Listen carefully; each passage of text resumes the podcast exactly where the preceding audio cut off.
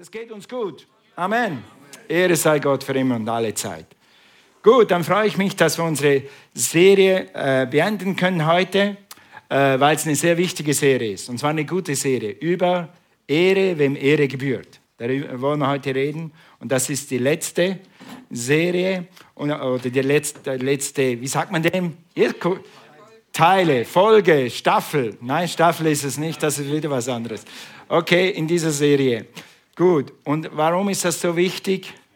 Weißt du, alles Material der Welt, alles Geld der Welt, allen Ruhm dieser Welt ist nicht so wichtig wie deine Beziehungen in dieser Welt. Ja. Erstens natürlich deine Beziehung zu Gott und zweitens dann natürlich deine Beziehung zu deinen Mitmenschen. Und wenn du Ehre verstanden hast und deine Mitmenschen ehrst, dann werden deine Beziehungen sofort besser. Dann wirst du anders reden, du wirst anders denken, du wirst eine andere Haltung haben, wenn du eine Haltung der Ehre hast. Okay, darüber haben wir gesprochen und wir haben gelesen in Römer 13, Vers 7, gebt jedem das, was ihr ihm schuldet. Zahlt dem, der Steuern einzieht, die Steuern. Zahlt dem Zollbeamten den Zoll. Erweist dem Respekt, dem Respekt zusteht er weiß dem Respekt, dem Respekt zusteht. Ich habe immer so ein bisschen Struggle, ein bisschen äh, so, was ist ein Struggle auf Deutsch? Ne, ne, ja, ein Kampf irgendwie. Wie rede ich meinen Doktor an?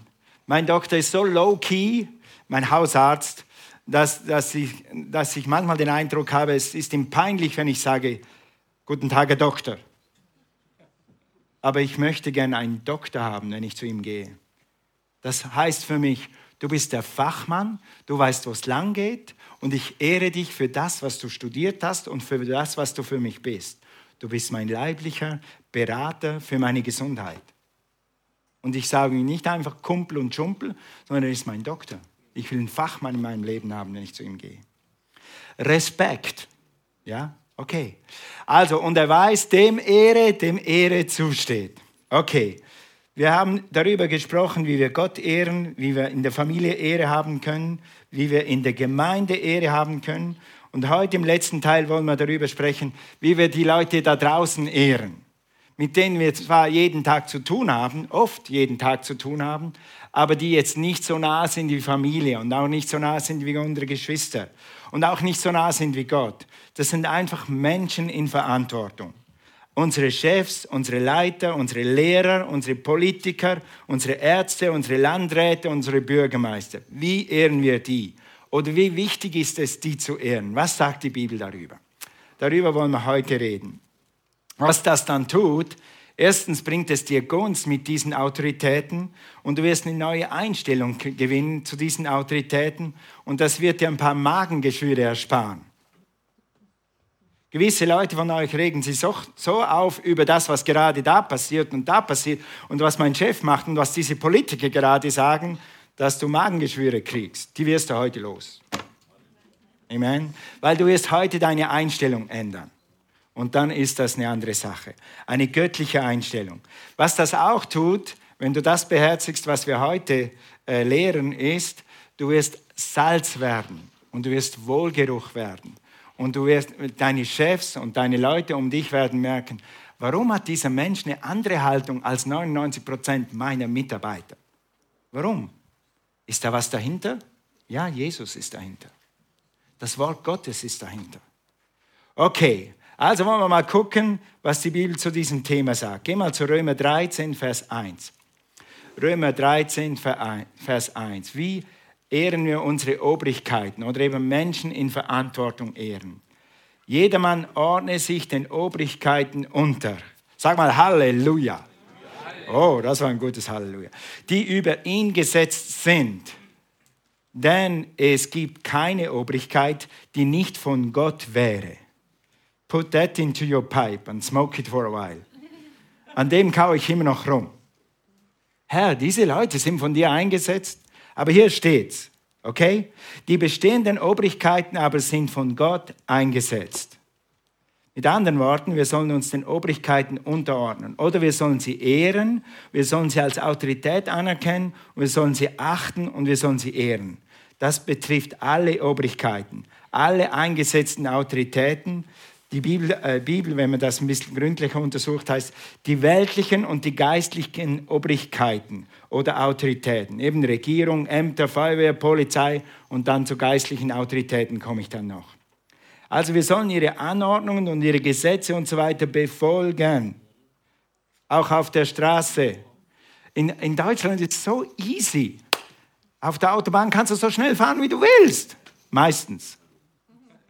Meistens, ja. Das gibt es in, in der Schweiz nicht. Da musst du dich an 120 halten und sonst blitzt und dann kriegst du eine saftige Buße. Also ihr Deutschen habt eine Freiheit, die es auf der ganzen Welt sonst nirgends gibt. Sag mal Halleluja.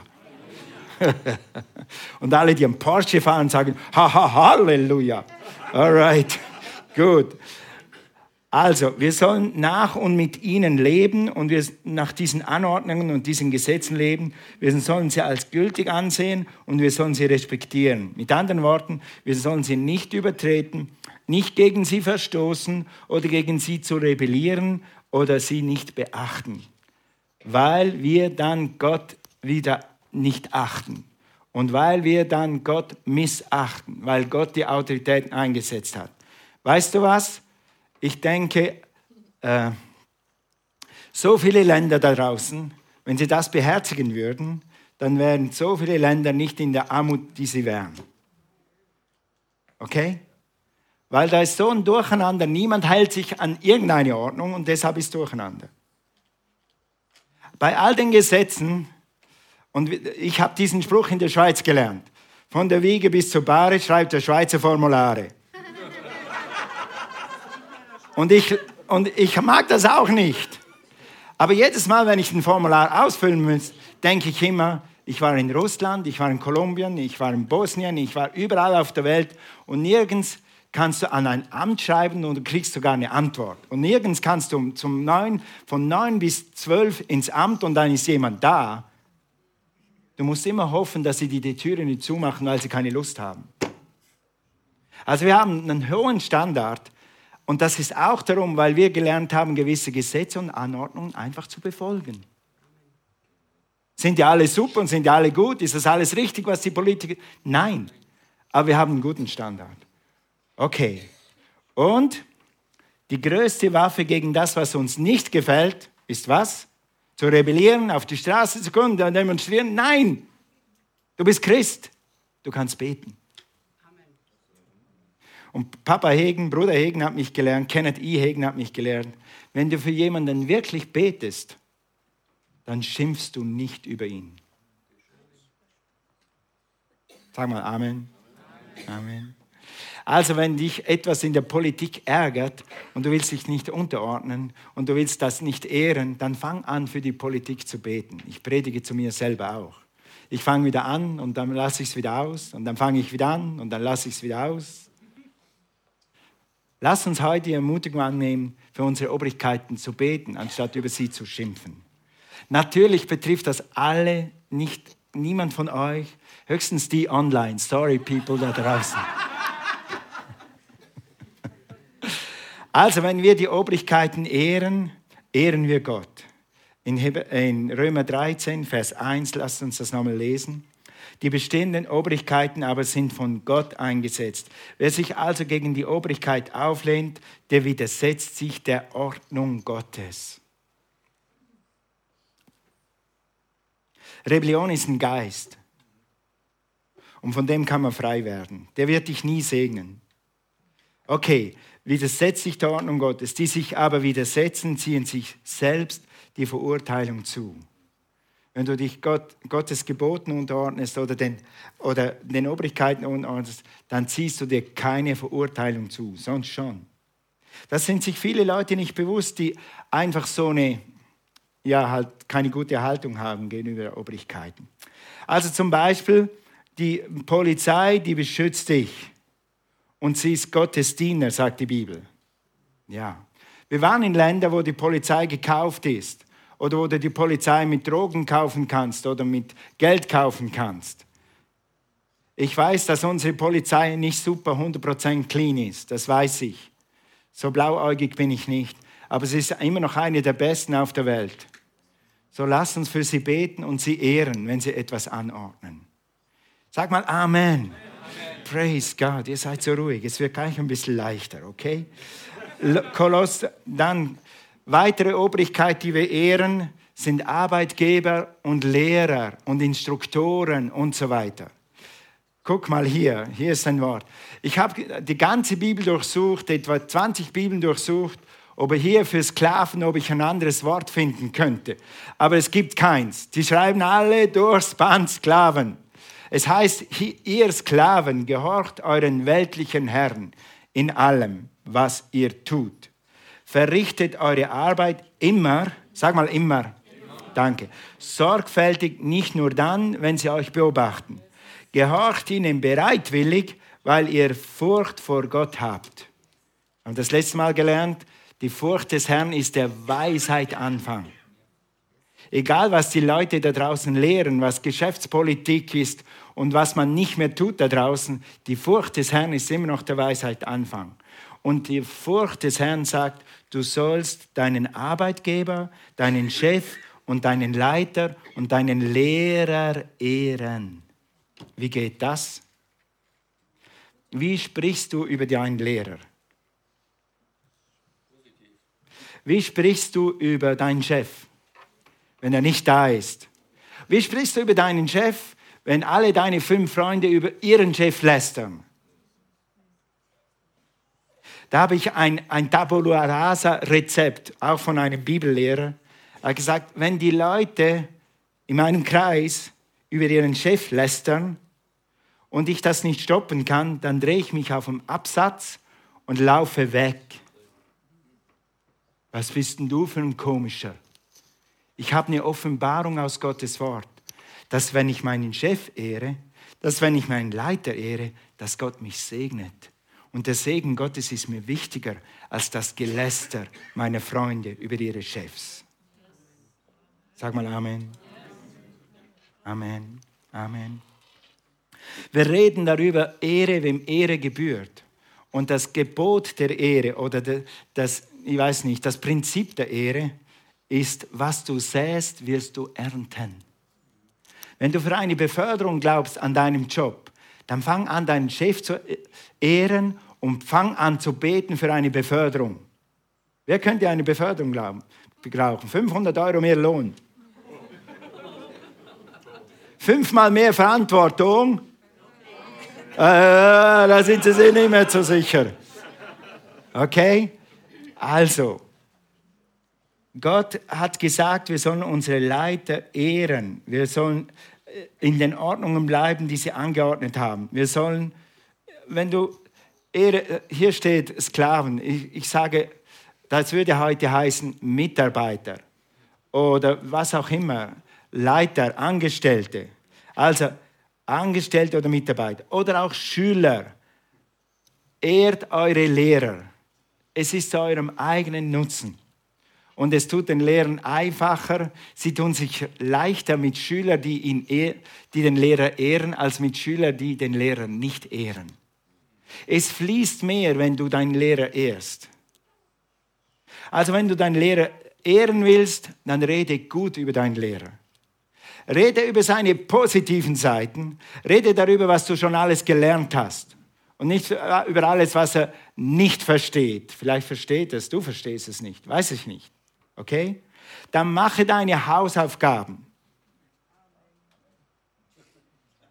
Ein Amen. Danke.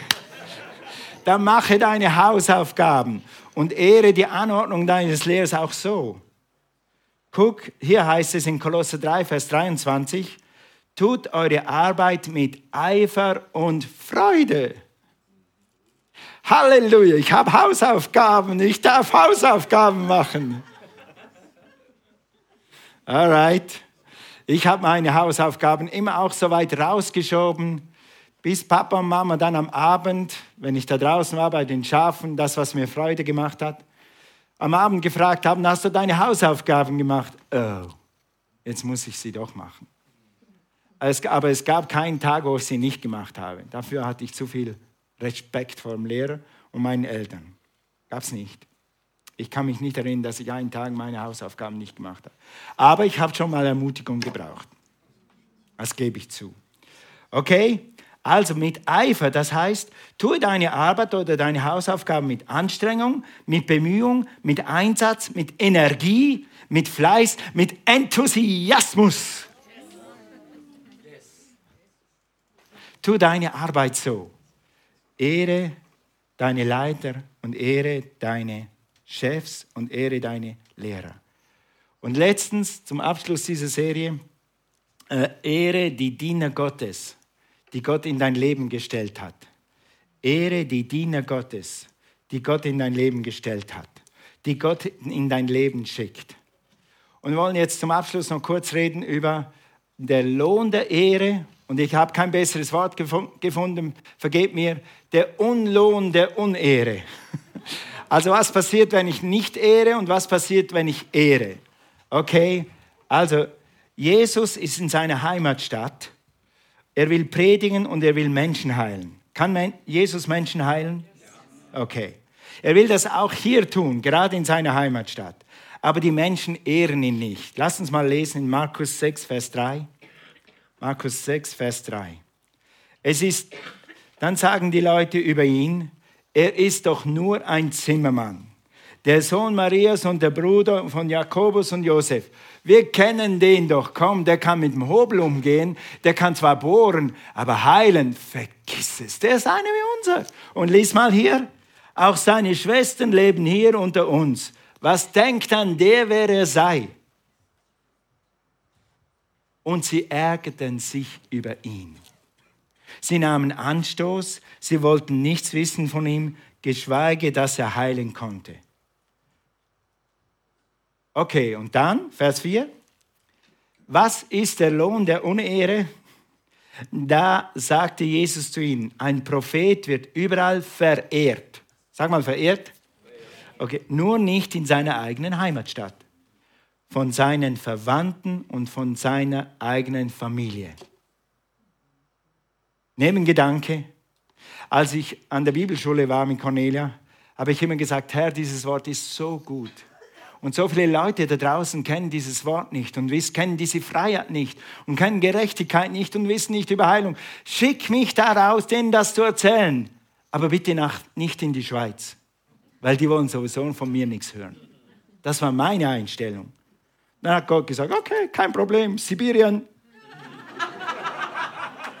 Und da waren wir dann. Und da haben die Leute uns geehrt und Heilung ist geflossen und Gaben sind geflossen.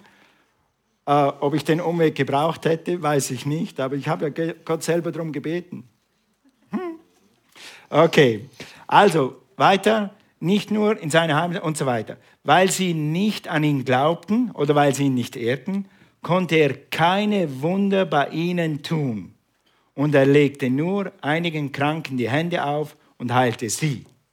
Er konnte keine Wunder tun, weil sie ihn nicht geehrt haben weil sie ihn nicht als das geehrt haben, was er ist, der Sohn Gottes. Sie haben gesagt, du bist ein guter Schreiner vielleicht, aber du hast keine Salbung und du hast keine Anointung und du kommst nicht von Gott. Und deshalb konnte er nur sehr wenig tun. Da waren, waren wahrscheinlich ein paar Leute in der, in der Gruppe, die haben gesagt, und egal was ihr alle sagt, und ich glaube, dass dieser Mann heilen kann und ich glaube, dass er mir die Hände auflegen kann und dann werde ich gesund. Und die haben es erlebt. Die haben ihn wahrscheinlich geehrt in ihrem Herzen. Okay, gut. Dann, okay. Mit anderen Worten, je mehr Ehre, desto größer Gottes Kraft. Je weniger Ehre, desto weniger Gottes Kraft. Je, wenig, je mehr Ehre, desto mehr Gegenwart Gottes in deinem Leben. Merkst du was? Diese Serie ist eigentlich ein Instrument, dir zu helfen, näher zu Gott zu kommen.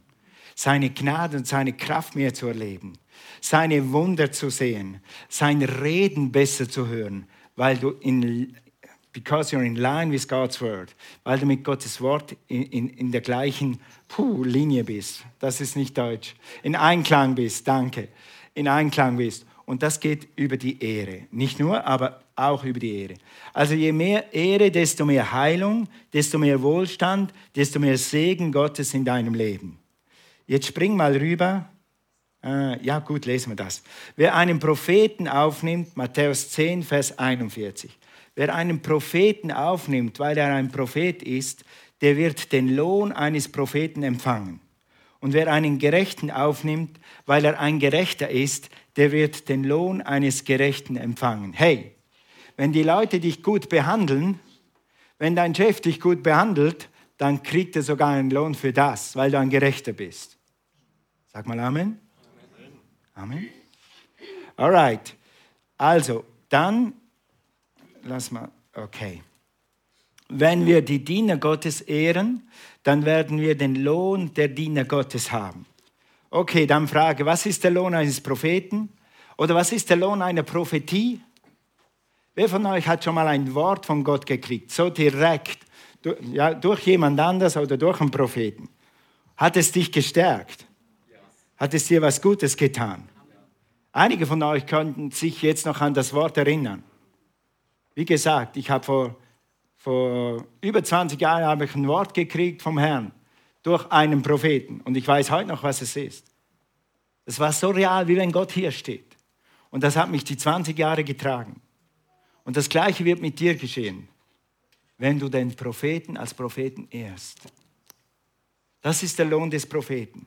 Wenn du sagst, okay, hier ist jemand, der im Namen Jesus predigt, ich werde ihn ehren und achten für das, was er tut, und du wirst den Lohn eines Propheten erhalten. Okay, was ist der Lohn eines Pastors? Leben und Leben im Überfluss. Leben und Leben im Überfluss.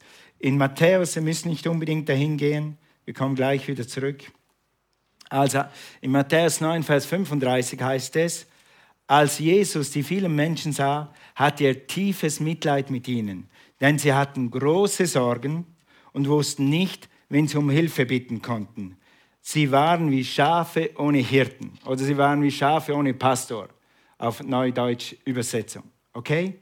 Sie hatten große Sorgen, sie wussten nicht wohin mit ihren Sorgen und sie waren, eine andere Bibel sagt, sie waren erschöpft, sie waren ermattet und sie waren vernachlässigt, wie Schafe ohne Hirten. Ich habe Schafe gehütet, mein ganzes junges Leben lang. Und ich liebe meine Schafe und ich habe jedes Schaf geliebt. Aber manchmal waren sie ermattet und müde und äh, kaputt, weil sie nicht sich an die Regeln gehalten haben. Weil sie gedacht haben, sie können als einziges Schaf die Herde verlassen, sie können durch den Zaun durchbrechen und sie können tun und lassen, was sie wollen. Währenddem die anderen 100, 150 da friedlich gefressen haben, lagen sie dann in einem Drahtgeflecht und waren, sind erstickt, weil sie wollten nicht tun, was die Herde tut. Und mir hat hier das Herz gebrochen, wie ich das tote Schaf gefunden habe. Tut es mir immer noch. Tut es mir immer noch. Wenn Leute sich von der Herde entfernen, dann weiß ich, was kommt, wenn sie keine Herde finden. Sie werden sich verstricken, sie werden sich verirren und sie werden, wenn sie, dann wirklich ganz unten sind, niemanden haben, an den sie sich wenden können, wo Hilfe ist. Und ich meine Hilfe, Hilfe aus Gottes Wort und Hilfe aus der Salbung und Hilfe, die göttlich ist, die jede andere Hilfe übersteigt, weil Gott hier ist. Jesus. Thank you, Lord. Das ist ein Vers, auf den mir Gott gegeben hat für meinen Dienst. Und immer wenn ich darüber predige, dann kommt Gott wieder neu auf mich. Das ist mein Herz. War es damals als Schafhirte für die Vierbeiner, ist es immer noch für die Zweibeiner. Dass du dich nicht verstrickst, dass du immer einen Ort hast, wo Hilfe ist, dass du immer weißt, wo du hingehen musst, wenn du Hilfe brauchst. Und dass du Leute um dich haben, dich hast, die beten können, die Gott kennen und dir aus deiner Patsche raushelfen. Das ist unser Herz. Leben und Leben im Überfluss. Das ist unser Herz. Und was braucht es dazu? Ehre deine Pastoren, ehre deine geistlichen Leiter. Okay. Der Lohn des Evangelisten ist was? Was tut ein Evangelist? Menschen, genau. Aus irgendeinem evangelistischen Anlass oder Predigt oder Wort wurdest du gerettet. Der Lohn des Evangelisten ist, du bist gerettet. Und was ist der Lohn eines Leiters oder eines Lehrers? Was ist der Lohn eines Lehrers? Wir gehen durch den fünffältigen Dienst, wenn ihr es gemerkt habt. Apostel, Hirten, Propheten und Lehrer ist Offenbarung. Auf einmal verstehst du, was du tust. Auf einmal verstehst du, warum das so funktioniert. Bei mir gab es eine große Offenbarung in Mathe. Als diese Gleichungen da waren, da hatte ich mal eine Offenbarung. Und auf einmal war das leicht. Ich hatte eine Offenbarung. Alles, aber ich hatte zu wenig Offenbarung in Mathe. Das war die einzige, glaube ich, die ich hatte. Aber ein Lehrer bringt dir Offenbarung. Du verstehst auf einmal, du erfährst Freiheit, die du vorher nicht hattest. Du betest anders, du glaubst leichter, du machst nicht wieder die gleichen Fehler. Das ist der Lohn eines Lehrers. Ehre deinen Lehrer im Natürlichen, deinen Gimmilehrer, deinen äh, wie sagt ihr hier, Grundschullehrer, deinen Bibellehrer, deinen Kurslehrer, was auch immer. Und letztens, und jetzt kann ich mal die Leiter haben. Halleluja. Ehre deine Leiter. Und das ist noch der Abschluss. Ja, okay, vielen Dank. Wozu kann man eine Leiter gebrauchen? Also gut. Deine, ehre deine Leiter, sie bringen dich höher. Und du kannst Dinge erreichen, die du vorher nie erreichen konntest. Deine Lehrer, deine Leiter, deine Leiter, ja? Deine Leiter. Wozu kann man eine Leiter noch brauchen? Für Schafe ein Zaun.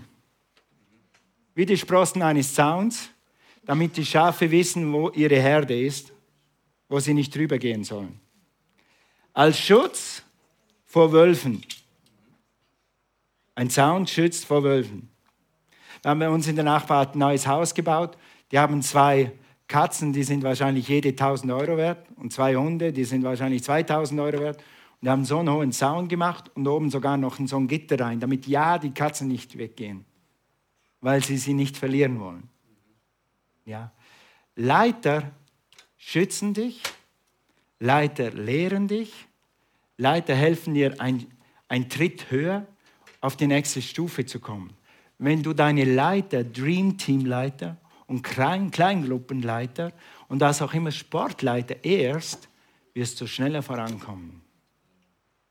Du wirst ihre Arbeit leichter machen. Wenn sie etwas anordnen, wir treffen uns um neun, wenn du sie ehren willst, dann sei eins von neun da. Oder eineinhalb von neun. Wäre auch nicht schlecht. Okay? Gut. Wenn du sie ehren willst, dann, auch wenn du mal im Gottesdienst schnell was nicht verstehst, dann mach's. Wir können ja dann nachher diskutieren, warum wir das gerade machen sollen. Manchmal hatten Leute, das habe ich im Militär gelernt, dass meine Leiter einen größeren Horizont haben und die wissen, was da draußen auf uns zukommt. Und deshalb haben sie manchmal die Truppe so dirigiert, anstatt so. Ja, und wenn mein Leiter einen Fehler macht, dann bete für ihn, dass er keine mehr macht. Und dass er immer besser wird. Halleluja. Ihr hört gut zu, glaube ich. Halleluja. Thank you, Jesus. Also, die Leiter sind da, um dir in deine Berufung zu helfen, in deine Bestimmung zu finden, ein sinnerfülltes Leben zu haben. Ehre sie, ehre sie ihre, ihre Worte, ehre ihre Anordnungen und ehre ihre Zeit. Eins davon ist Pünktlichkeit. Also, was tut es, wenn du Gott ehrst, wenn du die Leiter ehrst? Du wirst, du wirst Leben und Leben im Überfluss haben. Und du wirst Gottes Gegenwart besser spüren. Und du wirst die Bibel besser verstehen. Weil die Bibel ist ein Buch der Ehre. Und die, unsere Gesellschaft ist leider ein, eine Gesellschaft der Unehre geworden. Je besser ich kritisieren kann, je besser ich jemanden niedermachen kann in den Social Medias, umso besser. Aber dies, das ist nicht unsere Kultur. Deine Kultur ist, dass du Obrigkeiten ehrst. Deine Kultur ist, dass du deine Lehrer ehrst. Deine Kultur ist, dass du deine Leiter ehrst und so Gott Ehre bringst. Lass uns zum Abschluss noch diesen Bibelvers lernen, der, äh, äh, ja, anschauen, der das nochmal untermauert. No, nochmal einmal Jesus. Der blinde Bartimäus, ein Bettler, arm, hilflos, konnte nichts sehen. Damals gab es keine Rente, keine Sozialversicherung und er war ein armer Bettler. Dann schreit er zu Jesus. Er schreit zu Jesus, er ehrt Jesus. Im Psalm, äh, Entschuldigung, 51, Vers 51, Markus 10 hier. Was soll ich für dich tun, sagt Jesus. Rabuni, Rabuni, sag mal Rabuni. Hab nachgeguckt, was das heißt. Weißt du, was das heißt? Es ist eine ehrfurchtsvolle Anrede für Lehrer. Wir haben vorher gelesen, dass Jesus in seiner Heimatstadt nichts tun konnte, außer ein paar kleine Krankheiten heilen, weil er nicht geehrt wurde. Hier ist ein Blinder, ein armer Bettler, der kapiert, hier ist die Presence of God. Hier ist die Power of God. Hier ist Gott in Person vor mir. Wenn ich diese Person ehre, dann kriege ich etwas. Lies weiter. Nächster Vers. Da sagte Jesus zu ihm, geh nur, dein Glaube hat dich geheilt. Und im selben Augenblick konnte der Blinde sehen, dann folgte er Jesus auf seinem Weg. Ein Blinder geheilt Wegen Ehre. Wegen Ehre. Okay? Die Gegenwart Gottes und die Kraft Gottes kommt in dein Leben, wenn du deine Leiter und deine Leute in deinem Leben achtest, anerkennst, ansiehst, Ehrfurcht entgegenbringst, Geltung entgegenbringst, das, was wir alles gelernt haben. Und wenn du sie wertschätzt. Halleluja, wenn wir wieder lernen, unsere Obrigkeiten und Arbeitgeber und Lehrer zu ehren, wenn wir Gott und seine Diener ehren, werden wir reichen Lohn erhalten. Der Name Jesus wird nicht verlästert werden, sagt die Bibel, und die Ehre, die wir sehen, wird auf uns zurückkommen. Amen.